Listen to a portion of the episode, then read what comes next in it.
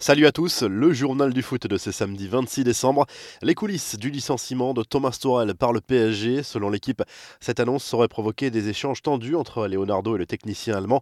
Visiblement, Tourelle ne s'attendait pas du tout à cette annonce. L'entretien de mercredi soir avec le directeur sportif parisien a été marqué par des moments de tension.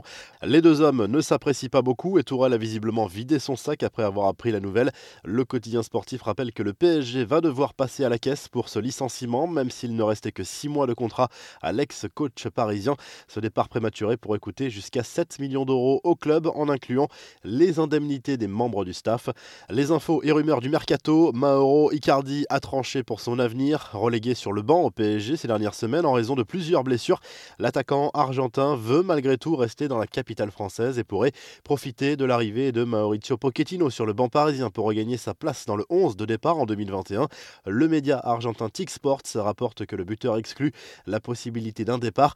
Mais Ozil va-t-il enfin rejouer au football? Selon Bild, la carrière de l'ancien international allemand pourrait être relancée par Fenerbahçe. Ozil, qui n'a pas joué depuis mars dernier avec Arsenal, a trouvé un accord avec le club turc, mais rien n'est acté concernant la date de son arrivée, soit en janvier, soit l'été prochain.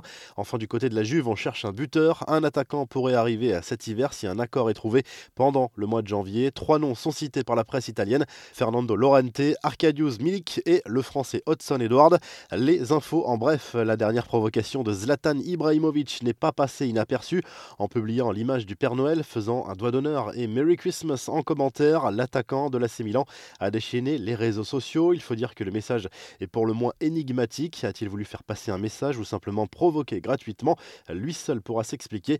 Enfin, José Luis Silavert ne manque pas d'ambition. L'ancien gardien de but légendaire du Paraguay, passé par Strasbourg notamment durant sa carrière, s'est reconverti dans la politique. Il a annoncé sa candidature à l'élection présidentielle de son pays pour 2023. La revue de presse direction l'Espagne où le journal Marca consacre sa une à Diego Simeone. L'entraîneur de l'Atlético Madrid disputera mercredi soir contre Retafe en Liga son 500e match officiel sur le banc des Colchoneros. Le journal Sport évoque de son côté l'éclosion cette saison du jeune Pedri au FC Barcelone. Le joueur de 18 ans est en train de confirmer les grands espoirs placés en lui par les dirigeants Blaugrana au moment de son transfert en Catalogne en 2019. Le quotidien catalan évoque par ailleurs le changement d'entraîneur au PSG à deux mois de la double confrontation contre le FC Barcelone en Ligue des Champions. Vous retrouvez l'actu foot sur topmercato.com, l'appli Top Mercato et à très vite pour un nouveau journal du foot.